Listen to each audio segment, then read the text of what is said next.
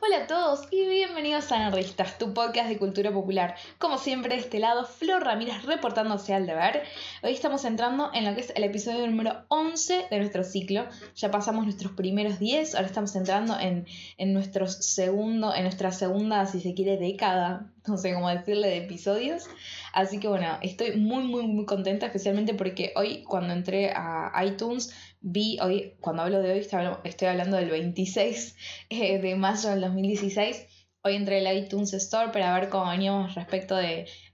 las, de los puestos en el top 200 de, de podcast que tiene el iTunes Store y encontré que estábamos en el puesto número 28, si no me equivoco, los que me siguen en Twitter van a saber la información correcta, número 28 del top 200 de todas las categorías en iTunes. Y estamos en el puesto número 3 de podcast de cine y televisión, así que estoy muy muy contenta porque es la primera vez que alcanzamos esos puestos tan altos en la iTunes Store de Argentina hemos llegado a estar número uno en cine y televisión en México, que es lo que estuve agradeciéndoles un montón a, aquellas personas que nos escuchan desde México. Y bueno, para eh, seguir subiendo posiciones, lo único que necesito es que vos, si tenés dos segunditos de, tu tiempo y podés entrar de alguna forma al iTunes Store, em, que pases y que nos dejes, nos, nos pongas estrellitas o nos pongas algún comentario, todas esas cosas que parecen súper simples, a nosotros nos ayudan un montón porque hacen de que nuestro podcast tenga aún más visibilidad y que más personas puedan escucharnos y compartir estas cosas locas que nos gustan a nosotros, esto de andar hablando de filosofía y cultura pop. Así que también la, otra opción es que si vos tenés algún amigo, alguna amiga, algún familiar, algún conocido, algún vecino, compañero de la facu, compañero del colegio o lo que fuere, que pensás que le podría gustar todos los temas de los cuales estamos hablando acá, le podés también recomendar y así ayudas a que más personas se sumen a esta locura linda que estamos haciendo desde este lado.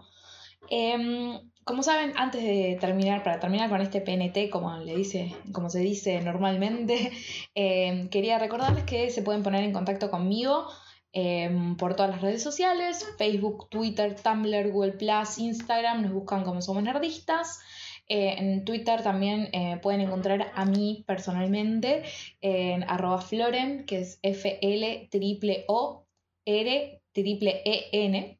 Ahí también se pueden poner en contacto conmigo. Y si tienen ganas de explayarse, de contarme algo con muchísimo más espacio y en otro contexto que no sea necesariamente de las redes sociales, también se pueden poner en contacto conmigo directamente mandándome un mail a nerdistas.com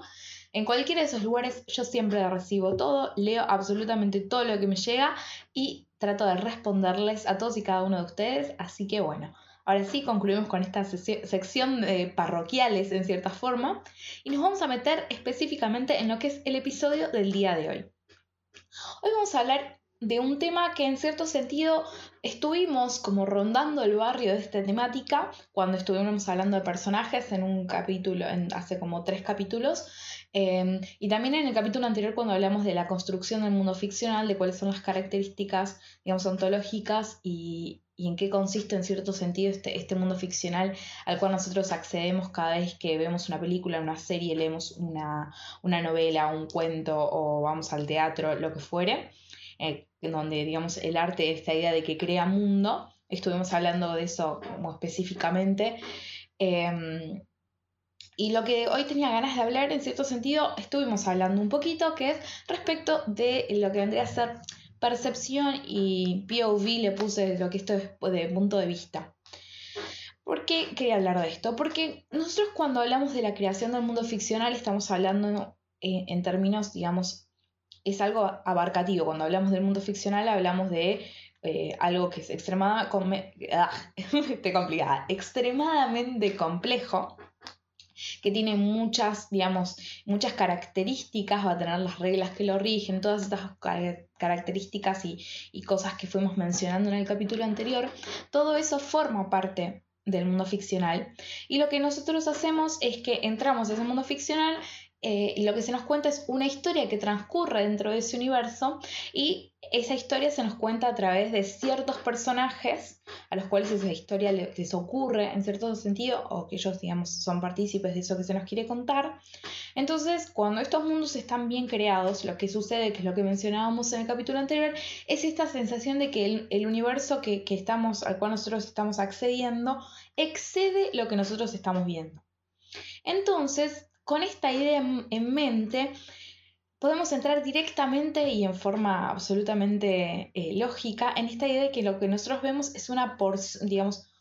una posibilidad dentro de las múltiples posibilidades que los mundos ficcionales, al igual que sucede con, la realidad, lo que nosotros llamamos realidad, eh, nos puede brindar. Es decir, eh, esta idea de que nosotros, en realidad, a nosotros se nos está contando una historia y se nos está contando a través de ciertos personajes que suceden y todas estas cosas suceden en un mundo ficcional, lo que estamos diciendo en cierta forma es que nosotros vemos solamente una parte de la complejidad y de, digamos, de la cantidad de, matices y de, y de capas que tiene este mundo. Vamos a retomar en cierto sentido qué es lo que pasa con eh, una historia, un universo como el de Game of Thrones. Justo estoy hablando mucho de Game of Thrones últimamente, no solamente porque, porque em, está a full, eh, a full de popularidad la serie y demás, sino también que empecé a leer los libros, de me dieron curiosidad, los empecé a leer. Y me parece fascinante el hecho de que es, un, eh, digamos, cuando hablan, cuando a nosotros se nos presenta todo, toda esta construcción que hizo, em, que hizo el autor, lo que vemos es que en cierto sentido, si nosotros vemos el modo en el cual em, eh, entendemos a, las relaciones, entendemos este mundo em, desde la visión de los Stark, vamos a ver un Westeros. Si nosotros tomamos la visión de los Lannister, por ejemplo, ¿no? tomando como las grandes casas, los, los, personajes así como más importantes, si los vemos desde los Lannister vamos a tener otra visión de Westeros. Hay otra forma de entender las dinámicas, hay otra forma de entender el juego de poder, esta idea del juego de tronos está vista desde otra perspectiva. Cuando teníamos el personaje, no sé, de de Robert Baratheon en cierto sentido, que estaba como que servía como, como una forma de entender eh, tanto ciertas características de los Lannister como, eh, como su relación, digamos, con el norte y demás, vamos a tener otra forma de entender este, este, este mundo.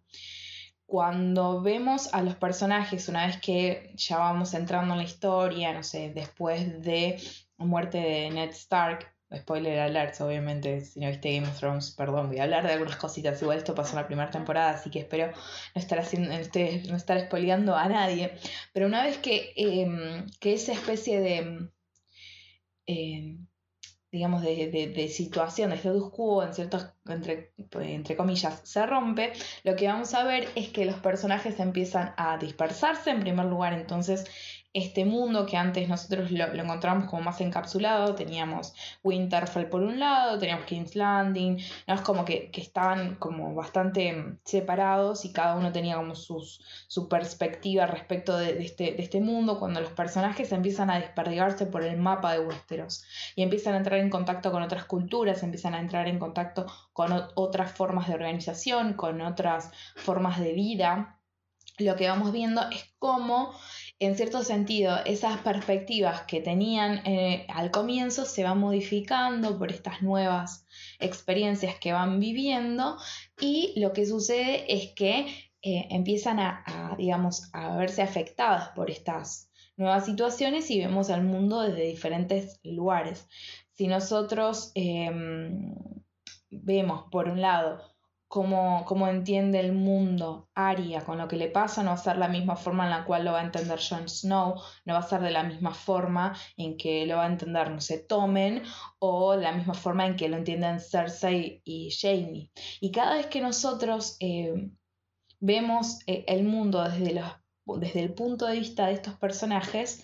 no solamente, digamos, en eh, se filtra información y se nos presenta información que de otra forma se nos sería muy difícil, sino que hay que tener en cuenta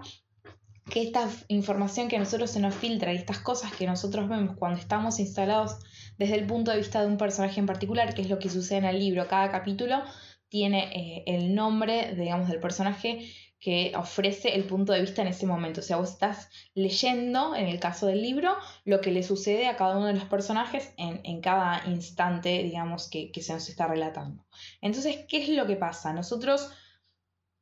vamos viendo no solamente lo que, lo que ve el personaje, lo que siente el personaje, sino estamos viendo también cómo el personaje entiende el mundo, cómo el personaje mismo se percibe,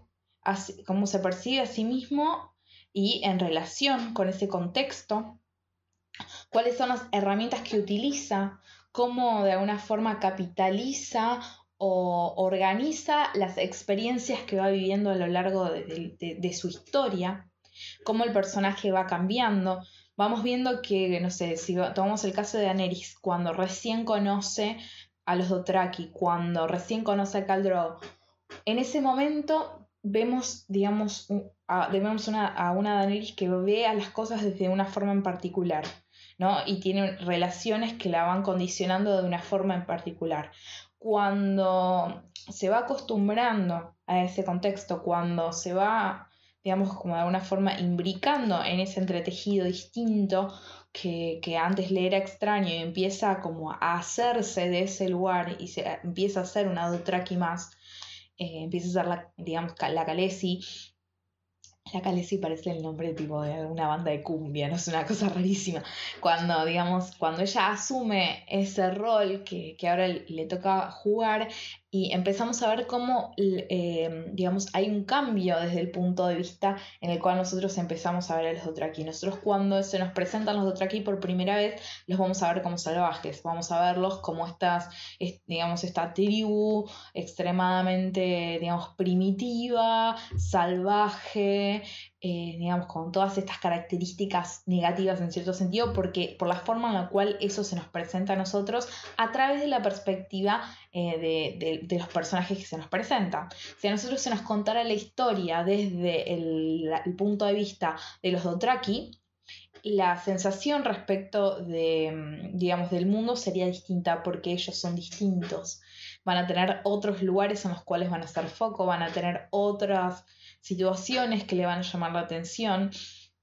Entonces, lo que, lo que, a lo que estoy, digamos, yendo con todo esto es que es esta idea de que cuando los universos, digamos, están bien construidos, dan esa sensación de que son más, más grandes que, lo que estamos viendo en ese momento. Y cuando tenemos muchos personajes, o, o en este caso, como tenemos muchas historias, son lugares como súper interesantes para empezar a analizar esta idea del punto de vista y de la perspectiva en la cual ese mundo se nos presenta. Siempre lo que nosotros vemos y lo que nosotros leemos está filtrado, por decirlo de alguna forma, por un personaje, por una visión, que esa visión en ese momento a veces eh, puede ser a lo largo de, todo un libro, puede ser a lo largo de un capítulo, lo mismo cuando hablamos de series o, películas, eh, lo que vamos a ver es todo cómo ese personaje ve al mundo. Y lo interesante también no es solamente que a nosotros se nos está filtrando información, sino que al mismo tiempo se nos permite em, o se nos brinda información interesante y profunda respecto de los personajes en cuestión también.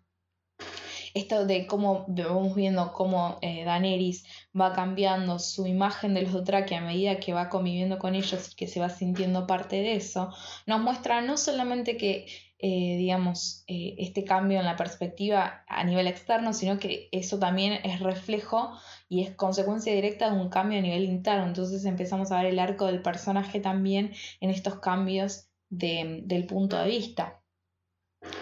Por eso también una de las cosas que a mí me habían quedado dando vueltas del capítulo anterior es cuando hablaba, hablaba acerca de por ahí las inconsistencias o cuando decimos que un personaje no se está comportando de una forma que, digamos, que nosotros esperamos que se comporte eh, y que de alguna forma nos resulta extraño esto que estamos viendo, estas, ciertas como inconsistencias internas en el mundo. Muchas veces estas inconsistencias son como consecuencia de una construcción, digamos, que tiene sus, defectos y eso pasa y como, todo, como sucede en todos los ámbitos, hay cosas buenas y hay cosas malas, hay cosas mediocres, o sea, eso sucede. Y también, o sea, entre paréntesis, hay que hacer una distinción entre cosas que a nosotros nos gustan y las cosas que están bien hechas. Digamos, pueden, eh, pueden, pueden eh, juntarse las dos cualidades, es decir, puede ser que hay algo que me guste y que esté bien hecho, y que, que sea, digamos, interesante y que me permita un análisis y que puedan resistir ese análisis, pero a veces sucede que hay cosas que a mí no me gustan, pero que son súper interesantes o que son, están, eh, son ejemplo de cosas que están bien construidas. Y puede pasar lo siguiente, eh, lo contrario, que es que haya cosas que mm, estén extremadamente mal construidas y que sean inconsistentes y que uno las disfrute y las vea esas películas que, no sé, que uno ve 7 mil millones de veces y que no te importa si tiene inconsistencias, si las temáticas de fondo eh, son, digamos, son temas como, como polémicos, por decirlo en, forma tranquila. A veces uno le gustan las cosas y eso es extremadamente válido. Lo que pasa es que a veces está bueno establecer estas distinciones como para eh, entender que hay cosas que están muy, hay cosas que están muy buenas, hay cosas que no están tan buenas, eh, y el gusto, eh, en este caso, no necesariamente se, tiene que, se condice, no necesariamente hay identidad entre ambas características. Y con esto seguramente me va a costar volver al punto del cual partí, en el que hice este, este paréntesis. Esto me pasa a veces que empiezo a hablar, me empiezo a ir por las ramas y de repente era como volver, volver y empieza como recalculando en la cabeza, ¿viste? Em, ah, estaba hablando respecto de las inconsistencias. Ahí está, volví, volví, lo logré. Esta idea de las inconsistencias y demás. Me pareció que muchas veces, como digo, pueden ser la consecuencia directa de que esté mal construido el personaje, que el arco no se está respetando, que ciertas cosas que se nos presentaron, em, no sé, digamos, sean dejadas en un segundo plano o sean olvidadas completamente por X causa. Pero muchas veces puede suceder de que en realidad lo que nosotros estamos percibiendo como una inconsistencia interna del mundo viene como consecuencia no de una, mal de una mala construcción, sino que por ahí el punto de vista desde el cual esa supuesta inconsistencia se nos está mostrando es distinta de la, digamos, de la cual estamos nosotros habituados. Por ejemplo, cuando tenemos series, tomamos el caso de las series ahora, donde tenemos un personaje protagónico que es casi siempre el que, digamos, el que sirve como puerta para nosotros para entrar a este mundo y el cual de alguna forma oficia de nuestro guía y nosotros vemos todas las cosas a través de su perspectiva. Eh, incluso en ese tipo de series a veces existen episodios que por ahí están centrados en otros personajes. Entonces cuando nosotros vemos eh, que, digamos, los capítulos están centrados en otros personajes y otros personajes que en realidad antes no, no, no le prestaban mucha atención, ahora están, eh, están en, digamos, en este lugar como central, empezamos a ver las cosas desde su perspectiva. Y ver las cosas desde la perspectiva de otro personaje es como en la vida real,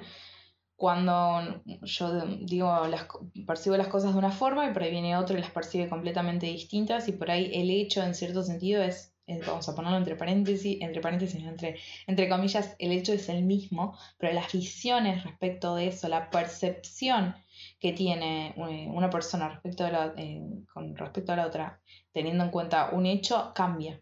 Entonces, em, a veces estas supuestas inconsistencias también pueden ser como consecuencia de un cambio en la perspectiva. Que a veces cuando estos cambios en la perspectiva están bien hechos, uno los acepta naturalmente y los puede seguir y por ahí no necesita reparar demasiado en ellos, es algo que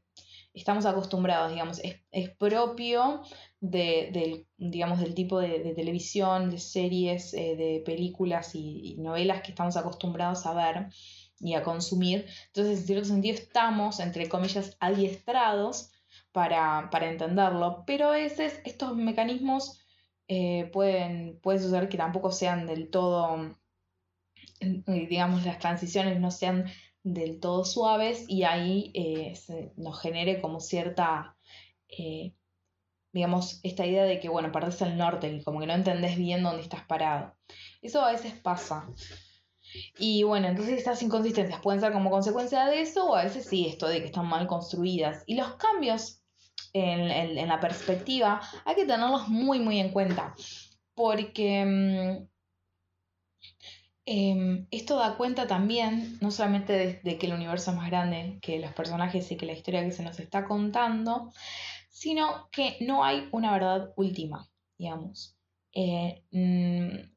puede, muchas veces cuando hay, hay, varios personajes y varias perspectivas, uno eh, va entrando en estos en estos personajes, en el mundo a través de estos personajes, y uno va entendiendo por qué cierto personaje actúa de cierta forma frente a cierta situación y por qué otros personajes ante la misma situación van a reaccionar distinto. Y si bien por ahí las, reacciones son completamente opuestas, lo que sucede también es que eh, uno las, las, ve y dice, bueno, pero ¿quién tiene razón? Hay algo así como esta idea de, de los absolutos que habíamos trabajado antes con respecto de la ética. Existe como la verdad, existe la realidad, digamos, estas, estos cambios de perspectiva y estos análisis que, se pueden desprender tranquilamente de, mm, de, la cultura pop, de, en este caso, como siempre hacemos nosotros, cine y, cine y series en particular, nos permite también, eh, digamos, tener herramientas para plantearnos qué es lo que sucede con esas mismas cosas cuando eh, ya no estamos en el ámbito ficcional, sino pasamos al ámbito de, digamos, de nuestra, de nuestra realidad, eh, sin entrar eh, en, en, debate respecto de, bueno, qué es la realidad y cuál es el concepto que deberíamos trabajar de realidad. eso es tema para una, tesis más o menos, no tanto para, para un podcast, pero nosotros a veces perdemos de vista el hecho de que es muy difícil, yo, no me comprometería, digamos, metafísicamente con la existencia de la verdad con mayúsculas, este, estos valores absolutos. Em, yo creo que estas, estas, construcciones que nosotros estamos ahora mencionando respecto de, de la ficción y del arte, digamos, que, que, que estamos analizando, lo que nos permite también es entender que esas mismas estructuras en cierto sentido se aplican también a nuestra realidad y entonces vamos a ver que es todo mucho más complejo.